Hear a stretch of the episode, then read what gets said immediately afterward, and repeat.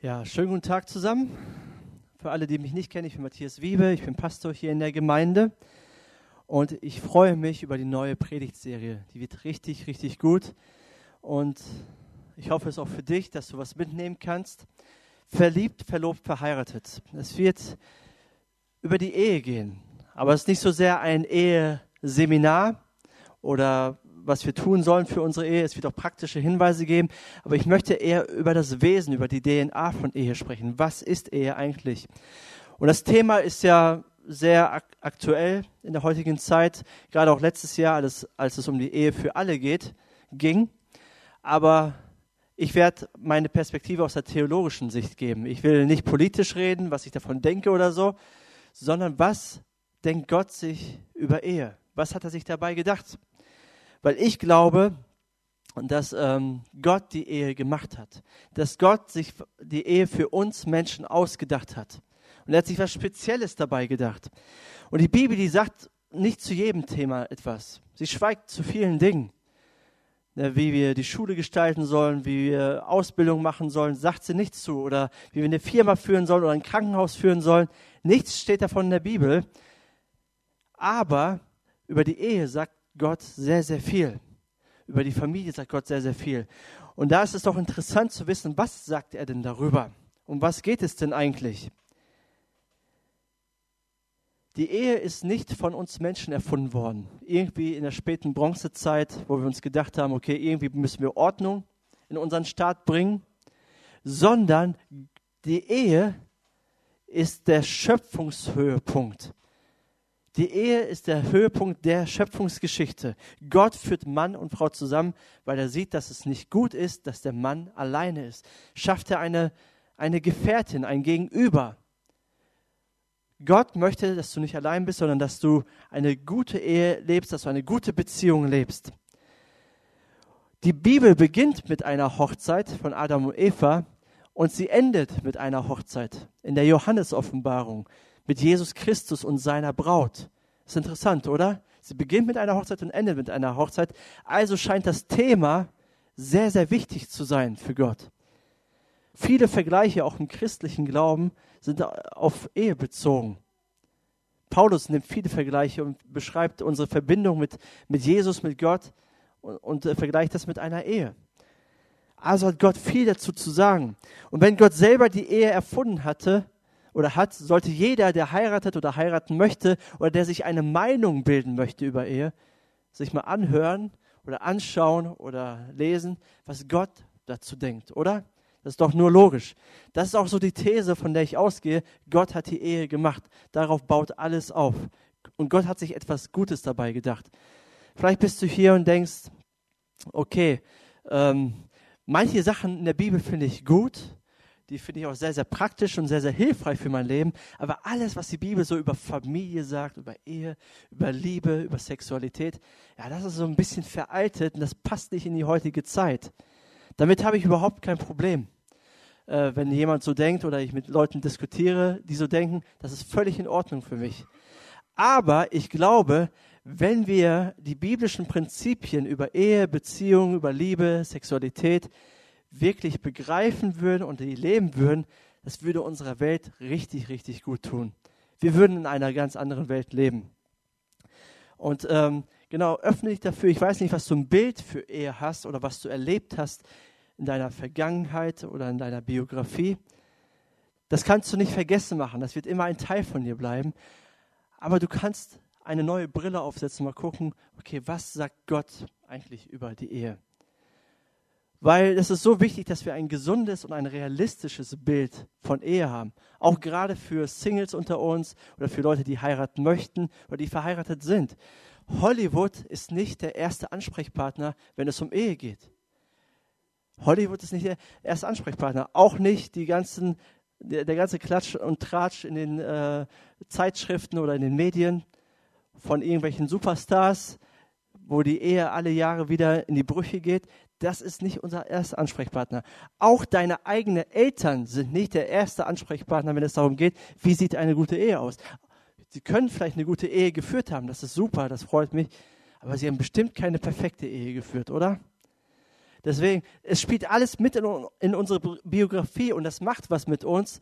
Aber wichtig ist, dass wir das richtig einordnen. Und so möchte ich äh, drei Dinge mit uns klären. Einmal, was sagt die Kultur über die Ehe oder wie, wie hat sich die Ehe in unserer Kultur verändert? Dann das Evangelium und die Ehe. Wie spielt das zusammen? Und dann die Praxis. Zum Schluss wird es äh, praktisch werden. Aber erstmal zur Kultur und die Ehe. Ich habe euch eine Statistik mitgebracht, ähm, die Scheidungsquote in Deutschland von 1960 bis 2016.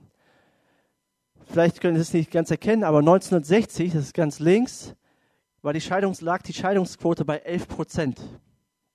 Das ist auch nicht schön, aber das ist so in Ordnung, das ist noch relativ niedrig. Und dann ist sie von Jahr zu Jahr gestiegen. Seht ihr das? Und 2005 war irgendwie der Höhepunkt. Ich weiß gar nicht, was in dem Jahr los war oder was dort passiert ist in der Geschichte von Deutschland, aber da lag die Scheidungsquote bei 52 Prozent. Das muss man sich mal reinziehen. Jede zweite Ehe geht in die Brüche. Jetzt sieht man eine Rückentwicklung und jetzt sind wir bei 2016 bei 40 Prozent. Ist auch noch viel zu viel. 1970 wurden 7,23 Prozent der Kinder unehelich geboren. Heutzutage sind es 35 Prozent. Auch das Heiratsalter hat sich total verändert. Früher waren die Männer und die Frauen viel jünger als heutzutage. Jetzt liegt es bei bei Männern bei 34 Jahren, bei Frauen 31 Jahre oder 32 Jahre fast. Was sagt uns diese äh, Statistik? Ich glaube, sie sagt uns, dass es grundsätzlich eine pessimistische Haltung zur Ehe gibt. Ne, nicht viele Menschen glauben daran, dass man eine richtig gute und glückliche und zufriedene Ehe führen kann. Nicht alle sind so, nicht alle denken das. Auch, äh, auch Nicht-Christen glauben das nicht alle. Ja? Aber so grundsätzlich ist schon die Tendenz in unserer Kultur, ja, Ehe, das ist irgendwie, das brauchen wir nicht unbedingt. Es geht auch anders. Und ich möchte so ein paar Glaubenssätze unserer Kultur betrachten. Vier Glaubenssätze, die wir in unserer Welt finden. Vielleicht hast du das schon das eine oder andere Mal gehört, vielleicht glaubst du selber. Aber das höre ich immer wieder, wenn ich mit Menschen rede, wenn es um Ehe geht oder um Beziehungen. Und der erste Glaubenssatz ist, die Ehe ist für mich und nicht für uns. Das sagt nicht jeder so, aber oft fühlt man das oder lebt man das oder sieht man das auch in anderen Ehen. Der früher, früher vielleicht in den 60er Jahren, wo die Scheidungsquote noch gering war und davor noch geringer, da war die Ehe für uns. Ehe sollte uns Stabilität geben, Sicherheit geben, Geborgenheit. Und der Ruf war gut. Ehe war etwas Gutes, etwas Wünschenswertes und etwas, was man unbedingt verfolgen sollte. Leute, die nicht verheiratet waren, naja, die waren ein bisschen komisch, die hat man komisch angeschaut, was auch nicht richtig ist. Aber Ehe hatte einen viel, viel höheren Stellenwert früher. Und man hat sich in der Ehe versprochen, okay, ich werde dich lieben, wir werden eine Familie zusammen gründen und uns gegenseitig Sicherheit bieten.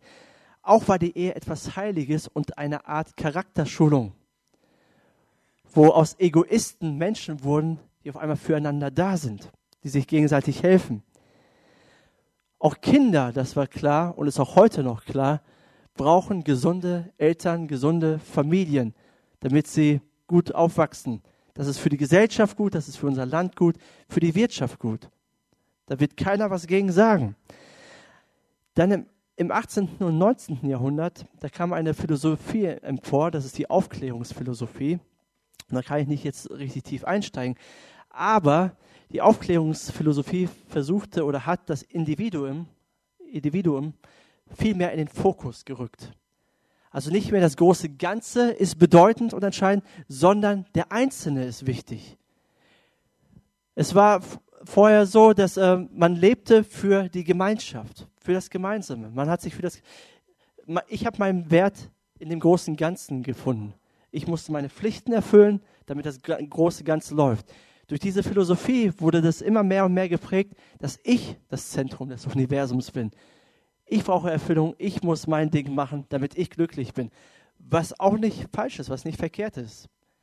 Aber wenn es nur noch um mich geht, dann kann das nicht gesund sein. Und so hat sich auch die Sicht über Ehe verändert. Es geht nicht mehr um die Familie oder um meinen Ehepartner, sondern bin ich noch glücklich, ist die Frage. Und wenn ich nicht mehr glücklich bin, also gefühlt glücklich, ja, dann muss sich irgendwas ändern, dann muss irgendwas anders werden. Der zweite Glaubenssatz ist, die Ehe macht unglücklich. Ich habe einen Satz gelesen, Ehen werden im Himmel geschlossen und in der Hölle erlebt. War eine ganz schlechte Ehe wahrscheinlich. Ehe werden im Himmel geschlossen und in der Hölle gelebt. Oder Tolstoi hat gesagt, alle glücklichen Paare sind gleich. Mit anderen Worten, langweilig. Also sowas wie Glück in der Ehe, ah, das können wir uns, kann man sich nicht vorstellen.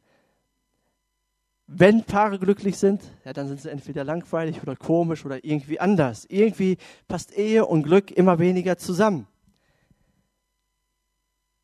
Weil es geht ja hauptsächlich darum, frei zu sein, sein Ding zu machen, sich selbst zu verwirklichen. Und Ehe, die beraubt irgendwie unsere Freiheit. Wir können nicht mehr machen, was wir wollen. Ja, das stimmt ja auch zum Teil, oder? Es ist als Single anders zu leben als als Ehepartner. Und das sieht man auch immer in Filmen, in, in Serien, in äh, sozialen Medien. Hey, bevor du heiratest, lebe erstmal. Leb, leb richtig in Saus und Braus, lass die Sau raus. Oder Männern wird gesagt, stoß erstmal deine Hörner ab, hab Spaß, ja, und dann irgendwann mal, wenn du langweilig wirst, wenn du älter wirst, ja, da kannst du ans Heiraten äh, drüber nachdenken. Aber irgendwie passt Ehe und Glück nicht für uns zusammen. Aber ist das wirklich so? Ne, früher war ein Mann, der unmäßig aß, der zu viel getrunken hat, der zu viel, zu viel, um, äh, zu viel äh, Sex mit anderen Frauen hatte und zu viel, ja, zu viel geschlafen hat. Das war ein Mann, der war nicht fähig, eine Familie zu führen und war nicht fähig, irgendwie in der Gesellschaft Einfluss auszuüben oder irgendwie Führungspositionen zu übernehmen. Und was sehen wir heute? Wenn ich mal so führende Politiker betrachte, ich will keine Namen nennen, wie die ihr Leben führen, da frage ich mich, ist das gut? Tut das unserer Gesellschaft gut? Ich glaube eher nicht. Aber dass Ehen unglücklich machen, das kann man so nicht sagen. Es gibt Ehen, die sind unglücklich, aber es gibt auch Singles, die unglücklich sind. Aber es gibt Ehen, die sind auch glücklich. Und es gibt Singles, die glücklich sind. Also man kann nicht sagen, okay, wenn du heiratest, dann ist das Leben vorbei, dann ist Langeweile vorprogrammiert und du bist nicht mehr glücklich. Oder ein dritter Satz ist, eine Ehe ist eine finanzielle Belastung. Ne, viele leben halt ohne Trauschein zusammen, weil sie denken, okay, erstmal muss ich finanziell abgesichert sein. Erstmal muss ich ein Haus kaufen, erstmal muss ich mich absichern, weil wenn ich heirate, ist das ganze Geld futsch. Ja, das ist so. Ich kenne das auch als, als Single. Man verdient sein Geld und kann machen damit, was man will, oder? Man muss keinem Rechenschaft abgeben. Ich kann es ausgeben hier und da, manchmal werfe ich es aus, aus, aus dem Fenster raus und dann heiratet man. Und dann ist das Geld. Auf einmal kannst du nicht mehr machen, was du willst, sondern musst lernen, gemeinsame Ziele zu verfolgen, zu sparen und ähm, ja, gut mit dem Geld umzugehen. In guten Ehen achtet man aufeinander. Aber man kann das auch nicht pauschalisieren. Es gibt Singles, denen geht es finanziell gut, aber denen geht es auch sehr schlecht. Und es gibt Ehepaare, denen geht es finanziell gut, aber auch manchen nicht so gut. Und der vierte und der, oder, und der krasseste Satz in unserer Kultur ist, die Ehe muss perfekt sein oder mein Ehepartner muss perfekt sein. Wir suchen den idealen Ehepartner. Ein Ehepartner, der meine emotionale, meine, meine spirituelle, meine sexuellen Bedürfnisse befriedigt, wo es mir einfach nur gut geht. Jemand, der jeden Wunsch von meinen Lippen abliest. Also der perfekte Ehemann, oder? Die perfekte Ehefrau, die dann eine perfekte Ehe führen. Aber das Problem ist, so etwas gibt es nicht, weil niemand ist gut genug. Und ich persönlich schon gar nicht. Ich bringe mich mit.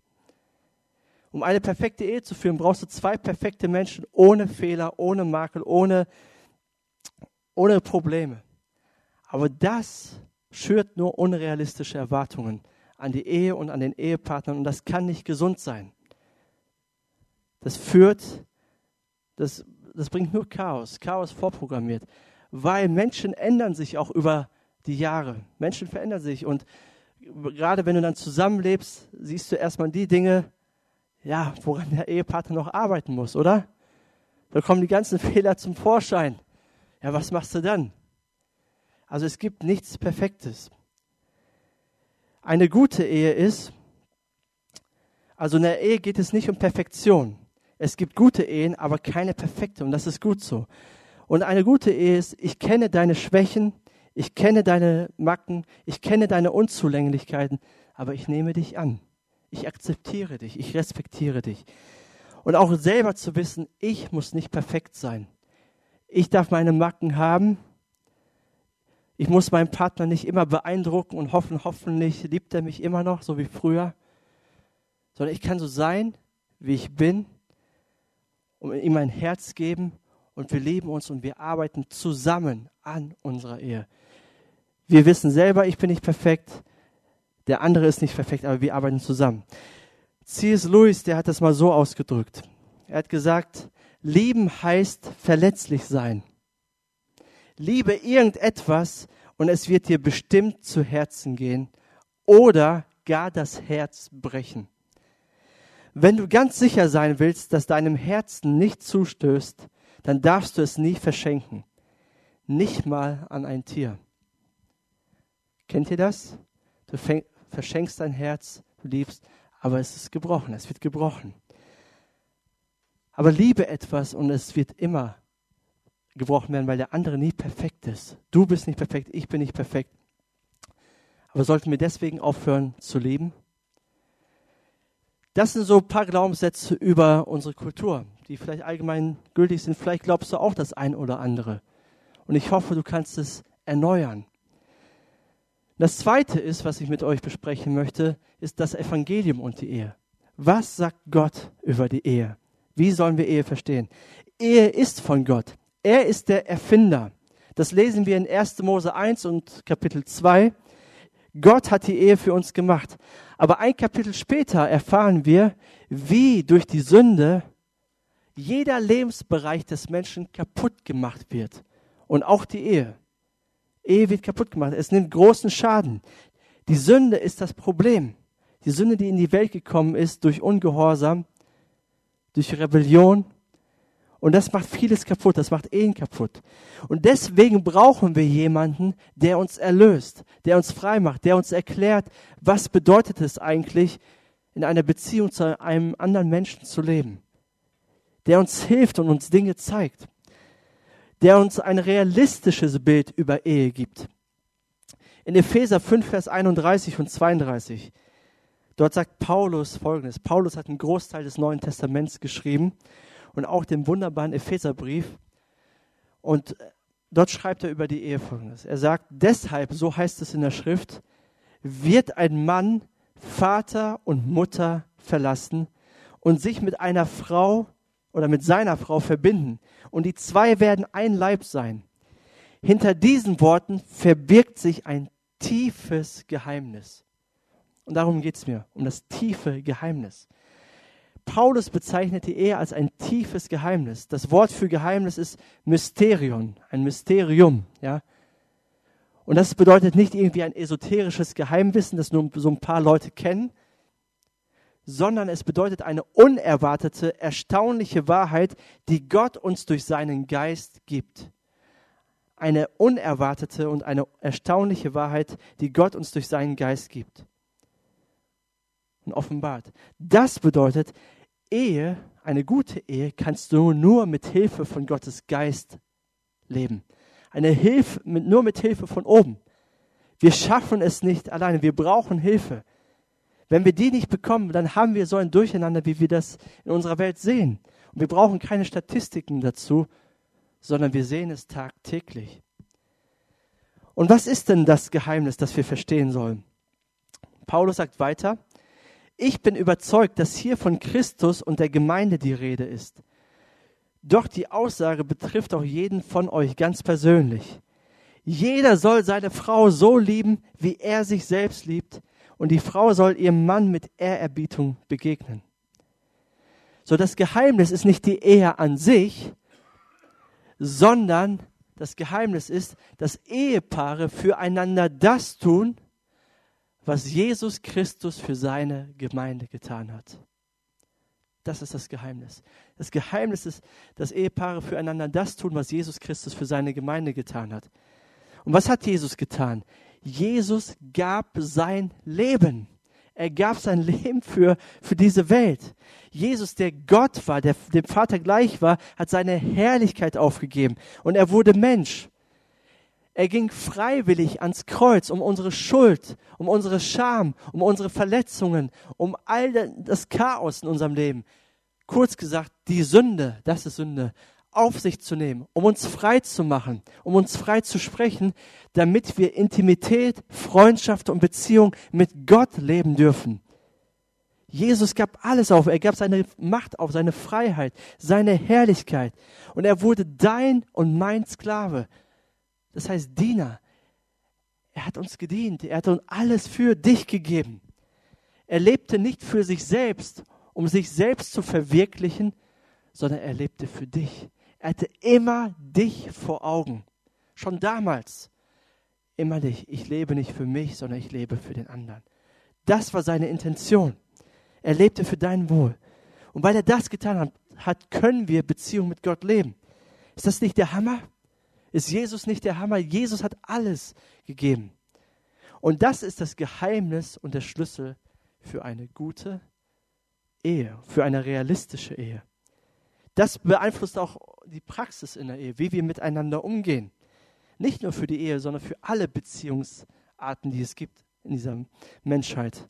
Und Ehe ist kein Unterdrückungsinstrument, wo der eine dem anderen die Freiheit beraubt und wo du dann denkst, okay, ab jetzt kannst du nur abwärts gehen, sondern Ehe bedeutet, wenn du es wirklich richtig verstehst, Freiheit, Glück und Zufriedenheit. Ähm, das können wir auch bei Jesus und dem Vater sehen. Jesus, der hat alles für seinen Vater geopfert. Er hat den Willen seines Vaters getan. Sogar so weit, dass er ans Kreuz ging. Aber der Vater im Umkehrschluss hat ihn aus den Toten auferweckt. Deswegen ist Ehe ein Geben und nicht ein Nehmen, sondern ein Bekommen. Weil wenn jeder sich hingibt, so wie Jesus sich für seine Gemeinde gegeben hat, bekommt auch jeder. Und das ist das Geheimnis, das ist der Schlüssel. Jesus, der hat auf der Erde niemals seine Macht missbraucht, sondern er opferte alles, damit wir Beziehung mit ihm leben dürfen. Also das Evangelium, diese gute Nachricht ist einmal Vorbild und Modell für Ehe, aber gleichzeitig auch Kraftquelle für Ehe. Ich, ich weiß nicht, was durch deinen Kopf geht, wenn du das hörst. Okay, ich muss mich hingeben, wie Jesus sich hingegeben hat für seine Gemeinde. Ich weiß persönlich, das kriege ich nicht hin. Das schaffe ich nicht. So viel Liebe habe ich nicht in mir, ganz ehrlich. Das kriege ich nicht hin. Deswegen ist das Evangelium nicht die gute Nachricht von Jesus nicht nur Vorbild, sondern auch Kraftquelle. Je mehr du begreifst, was Jesus für dich getan hat, dass du gemeint bist, dass er sein Leben für dich gegeben hat, dass er all deine Scham, all deine Schuld vergeben hat, dass du geliebt bist und angenommen bist von Gott, total akzeptiert bist, dass du nichts leisten musst, um seine Liebe zu verdienen, sondern dass er dich so liebt, wie du bist. Je mehr du das begreifst, umso mehr, mehr Kraft bekommst du und Liebe bekommst du für Menschen, aber auch gerade für deinen Ehepartner oder deinen Partner. Und das ist das Geheimnis. Und das führt uns zur Praxis und die Ehe. Wie sieht das denn jetzt praktisch aus? Wie kann ich mich denn jetzt hingeben? Wie kann ich denn ja, mich hingeben? Wie kann ich mich aufopfern? Wie, wie kann ich für meinen Ehepartner das tun, was Jesus für seine Gemeinde getan hat? Wie sieht das praktisch aus? Und ich möchte euch ein paar praktische Beispiele geben, die, wenn wir das tun und wenn wir das Wesen der Ehe verstanden haben, das Geheimnis der Ehe, eigentlich leicht umzusetzen ist. Jeder kann das machen. Aber es macht einen riesengroßen Unterschied, wenn du es machst. Ich möchte noch einmal den Vers lesen aus 1. Mose 1, Vers 24. Den zitiert Paulus im Epheserbrief. Und dort heißt es, das erklärt, warum ein Mann seinen Vater und seine Mutter verlässt und sich an seine Frau bindet und die beiden zu einer Einheit werden. Er sagt, Vater und Mutter, ne, ähm, der Mann verlässt Vater und Mutter und bindet sich an seine Frau. Und dieses Wort binden heißt Dabak im Hebräischen und bedeutet so viel wie verfolgen, festhalten, aneinander kleben. Das heißt, der Mann verlässt Vater, Mutter und klebt sich an seine Frau, so, dass sie total verbunden sind und dass man sie nicht auseinanderreißen kann. Sie sind verbunden. Aber das bedeutet, das geschieht nicht nur einmal vor dem Traualtar, wo ich sage, ja, ich will, sondern das musst du täglich tun. Das bedeutet das. Ich entscheide mich täglich neu, mich eng an meine Frau oder an meinen Ehemann zu binden und pflege das auch. Und wenn man frisch verliebt ist und noch am Anfang, dann, dann weiß man, was es ungefähr bedeutet. Ich konnte, ich erinnere mich noch, als ich verliebt war, meine Frau Christine, ich wollte immer ihre Hand halten, auch beim Autofahren. Nie loslassen, immer festhalten, oder? Auch wenn ich schalten musste, okay, dann vergesse ich das Schalten oder ihre Hand muss mit. Für sie war das manchmal zu viel. Ja, sie sagt, okay, Matthias, lass meine Hand jetzt mal bitte in Ruhe. Aber das Problem ist, was früher vielleicht zu viel ist, zu viel des Guten, ist irgendwann mal zu wenig. Da irgendwann, oh, Händchen halten ist doch so gewöhnlich, oder? Das ist doch nichts Besonderes mehr. Und leider ist es nicht so gut, wenn wir, wenn wir so handeln. Aber man denkt sich am Anfang noch Überraschungen aus und will dem anderen zeigen, wie sehr man ihn lieb hat. Man will, will dem anderen zeigen, wie besonders er ist. Auf einmal hört das auf. Man denkt sich irgendwann, ja, wofür? Ich habe den Sieg in meiner Tasche, die Trophäe in meinem Schrank, ist doch alles, ist doch alles Paletti, ist doch alles gelaufen. Aber ganz praktisch, keiner denkt, wenn er heiratet, ich will eine schlechte Ehe haben. Keiner denkt am Anfang, ich möchte die Intimität verlieren. Oder ich möchte, ich möchte nach dem verflixten siebten Jahr oder sechsten Jahr getrennte Wege gehen, meine Kinder nur noch am Wochenende sehen oder mein Geld verlieren, mein Haus verlieren. Keiner nimmt sich das vor, wenn er heiratet. Nein, wir lieben uns. Doch das Leben geschieht, der Alltag kommt. Wir verlieren den Fokus. Wir, es ist ermüdend und, und wir verlieren unseren Ehepartner aus dem Blick. Vielleicht wollen wir gerne Liebe zeigen, wir sind motiviert, aber irgendwie fehlen die Aktionen, das Handeln. Und ich möchte euch drei einfache Regeln mitgeben, die euch helfen sollen, eure Ehe lebendig zu halten, wenn sie nicht mehr lebendig ist, wieder lebendig zu machen. Und das wird euch helfen. Das sind erste Schritte, die ihr gehen könnt. Und wenn du um eine, um eine Frau oder um einen Mann wirbst oder datest, ja, ist auch sehr hilfreich. Sehr, sehr hilfreich. Das erste ist, wenn du etwas Gutes zu sagen hast, sag es. Wenn du etwas Gutes zu sagen hast, dann sag es. Vor allen Dingen die Männer, ja. Reden. Einfach sagen, wenn man etwas Liebevolles sagen möchte. Im Hebräerbrief in 3, Vers 13 heißt es, ermutigt einander jeden Tag, solange es heute heißt, damit keiner von euch von der Sünde überlistet wird und hart wird gegen Gott. Der Hebräerbriefschreiber schreibt über Christen, über die Gemeinde, über unseren Glauben, aber das passt perfekt auch in die Ehe. Wenn du ein, deine Ehe vor Sünde bewahren willst, wenn du deine Ehe vor Hartherzigkeit, Lieblosigkeit, Gleichgültigkeit und Untreue bewahren willst, spare nicht mit deinen Worten. Das gilt für Männer, aber auch für Frauen. Das ist nicht immer nur der Mann, der nicht redet. Beide gehören zusammen. Ja, beide sollten nicht mit Worten sparen. Und oft vergisst man das. So einfache Dinge, ne? Ja, das ist doch klar, man muss einfach was sagen und so, ist auch logisch. Aber der Alltag, der, der raubt das irgendwie. Aber behalt das im Fokus. Ne, wenn du deinem, deinem Partner sagst, ich liebe dich, sag nicht einfach nur, ich liebe dich, sondern sag ihm oder ihr, aus welchem Grund du sie liebst. Ich liebe dich, weil du einfach so, so wunderschön bist. Ich liebe dich, weil du so einen guten Charakter hast, weil du so eine tolle Mutter bist. Ich liebe dich, ja, weil du, weil du so, weil du dich so gut um uns sorgst. Danke dafür. Ich liebe dich dafür. Und auf einmal merkst du, dass es nicht abgedroschen, sondern auf einmal bekommt das Ich liebe dich Inhalt. Schreib dir mal vielleicht heute noch so zehn Dinge auf, wenn du verheiratet bist, die du an deinem Partner liebst.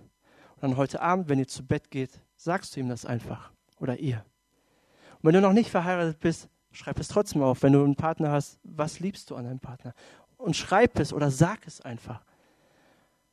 Das wird vielleicht erstmal ungewohnt sein, wenn, wenn ihr das nicht so kennt und macht, aber es wird gut sein. Das zweite ist, wenn du eine gute Idee hast, tu es ich müsste mal wieder Blumen kaufen. Ja, mach doch einfach. Tu es einfach. Und am besten machst du es oder schickst du Blumen, wenn deine Frau, ja, nehmen wir jetzt mal deine Frau, wenn sie mit ganz vielen Freundinnen zusammen ist oder bei ihren Arbeitskollegen, dann bist du der Held, wenn du ihr Blumen schickst. Oder ich sollte wieder ausgehen mit meiner Frau. Schon lange nicht mehr gemacht, die Kinder sind da und irgendwie verrennt so die Zeit. Tu es einfach. Ich glaube, wo ein Wille ist, da ist auch ein Weg. Wenn du dir was fest vornimmst, wenn dir was wichtig ist, wirst du irgendwie eine Lösung finden. Oder ich sollte ein kleines Geschenk machen, tu es. Oder ich sollte aufräumen, weil überall Spielsachen in der Gegend rumliegen.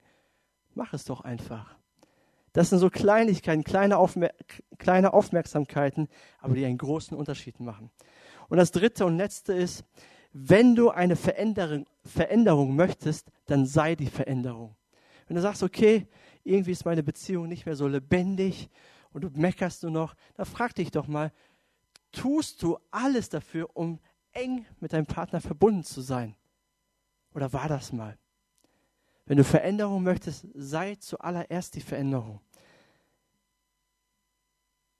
Es gab mal eine Zeit, wo du das vielleicht gemacht hast, ne, wo du all die verrückten Dinge getan hast.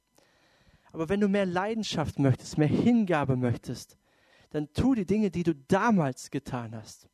Und schau mal, ob sich etwas verändert. Es war ja mal da.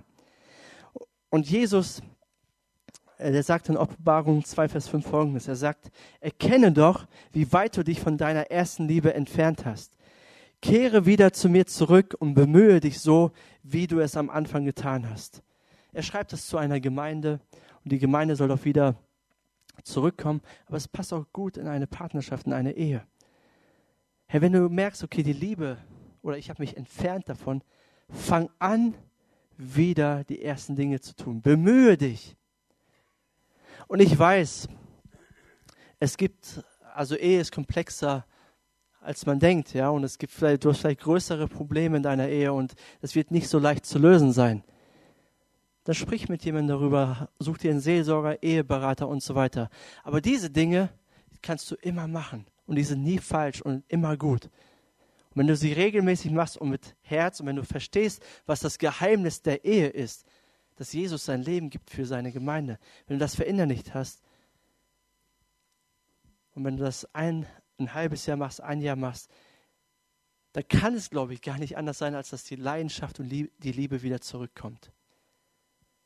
Aber natürlich, wenn das auf Gegenseitigkeit beruht, Einseitigkeit ist immer schlecht. Aber ich wünsche dir das. Ich wünsche dir das so sehr für dein Leben. Wenn du verheiratet bist, dass deine Ehe lebendig ist. Wenn du heiraten möchtest, dass du den Richtigen findest und dass ihr eure Ehe gleich richtig aufbaut. Amen. Lass uns zusammen beten.